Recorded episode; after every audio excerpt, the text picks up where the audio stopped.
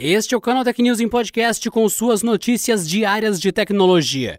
Eu sou Adriano Ponte e estarei com vocês na edição de hoje.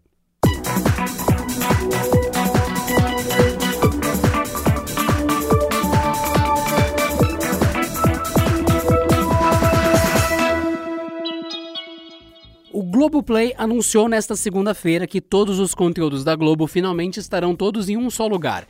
Agora, assinantes do serviço de streaming poderão contar com todos os canais da Globo na plataforma ao vivo e on demand. De acordo com a companhia, o novo pacote se chamará Globoplay Plus e terá canais ao vivo disponíveis a todos os atuais assinantes do serviço por R$ 49,90 ao mês. Os usuários poderão conferir não só conteúdos on demand e ao vivo da TV Globo, como também de todos os canais pertencentes ao grupo. A plataforma vai contar com toda a programação do Globo News, Multishow, Universal TV, Studio Universal, Sport TV 1, Sport TV 2, Sport TV 3, Viva, GNT, Gloob, Globinho, Off, Bis, Mais Globosat, Megapix, Sci-Fi, Canal Brasil e Futura, além de séries, filmes, documentários, esporte e jornalismo. Mesmo com a chegada da novidade, as pessoas ainda poderão acessar gratuitamente o canal linear da TV Globo em regiões selecionadas.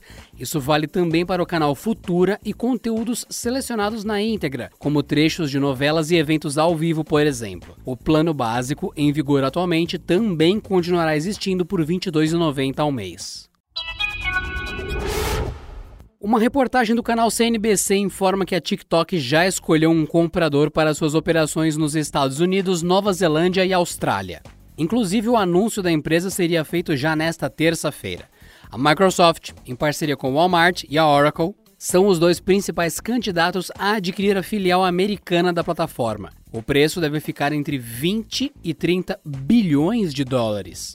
O Walmart surgiu como um candidato surpresa na semana passada, dizendo que o aplicativo de mídia social aumentaria seus esforços de comércio eletrônico.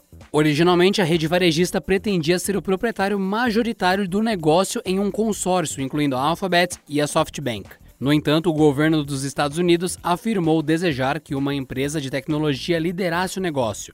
Com isso, a Alphabet e a SoftBank desistiram e o Walmart firmou parceria com a Microsoft na oferta. Nesse cenário, o Walmart seria um proprietário minoritário do TikTok. No entanto, ainda que um comprador já tenha sido escolhido, a China não pretende facilitar a venda. Isso porque na última sexta-feira o governo chinês atualizou sua lista de exportações de tecnologia.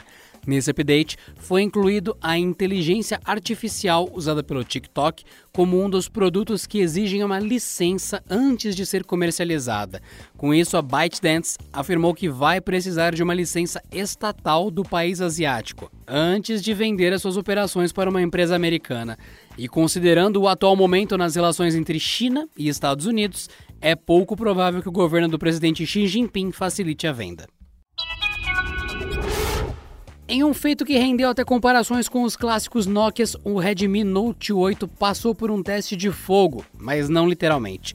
Um aparelho mergulhou na água após uma queda do oitavo andar e continuou funcionando. Isso apesar de não oferecer nenhuma certificação especial para quedas ou resistência a líquidos. Segundo a publicação que relatou o feito, tirando o fato do módulo de câmera estar com água, o resto do aparelho funcionava normalmente. A parte estética do Redmi Note 8 foi completamente comprometida, com trincas na tela e uma carcaça curvada mantida firme com fita adesiva. O perfil que compartilhou as fotos, usando um Oppo Find X2 Pro, se empolgou tanto que comparou o smartphone da Xiaomi com os antigos tijolos da Nokia, chamando a atenção do CEO da Xiaomi. O executivo, inclusive, compartilhou a publicação em sua conta pessoal na rede social Weibo.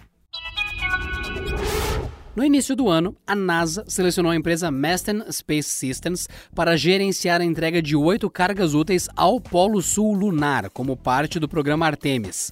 Assim, na última semana, a Mastern anunciou a contratação da SpaceX, que deverá lançar o módulo de pouso lunar XL-1 para nosso satélite natural.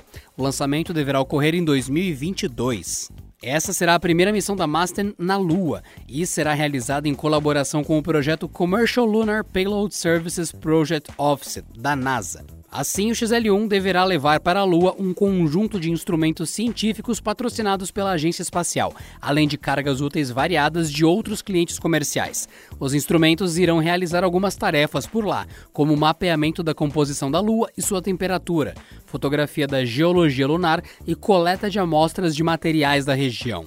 O módulo de pouso levará também um pequeno veículo robótico que vai procurar sinais de água por lá. O voo da Masten irá representar mais uma parte da NASA no programa de entregas para a Lua. Os dois primeiros contratos anteriores da iniciativa foram fechados com a Intuitive Machines, que também contratou serviços da SpaceX para o transporte. A Astrobotic também vem trabalhando com a United Launch Alliance. Essas duas missões serão lançadas no ano que vem.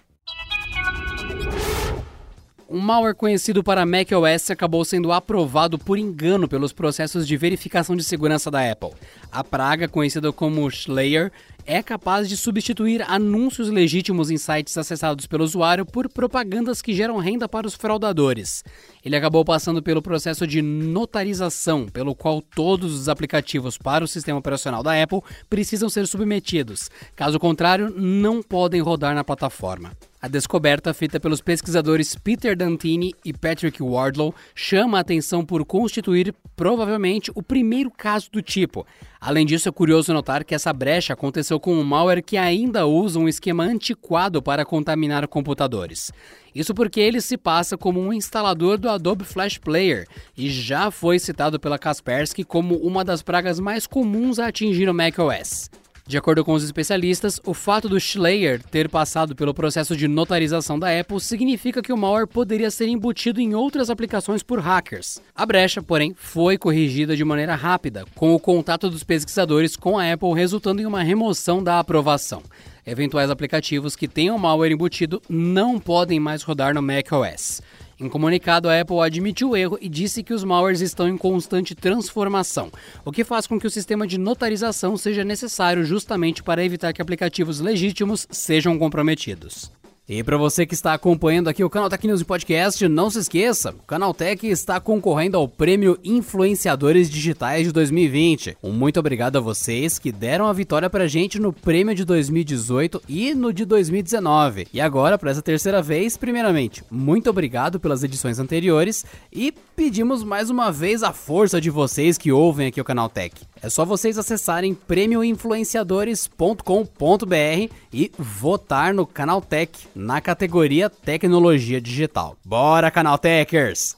E por hoje é só, pessoal. Nos vemos na próxima terça-feira em mais uma edição do Canal Tech News e Podcast. Bom descanso e até lá. Este episódio contou com o roteiro de Rui Maciel, edição de Mari Capetinga e editoria-chefe de Camila Rinaldi.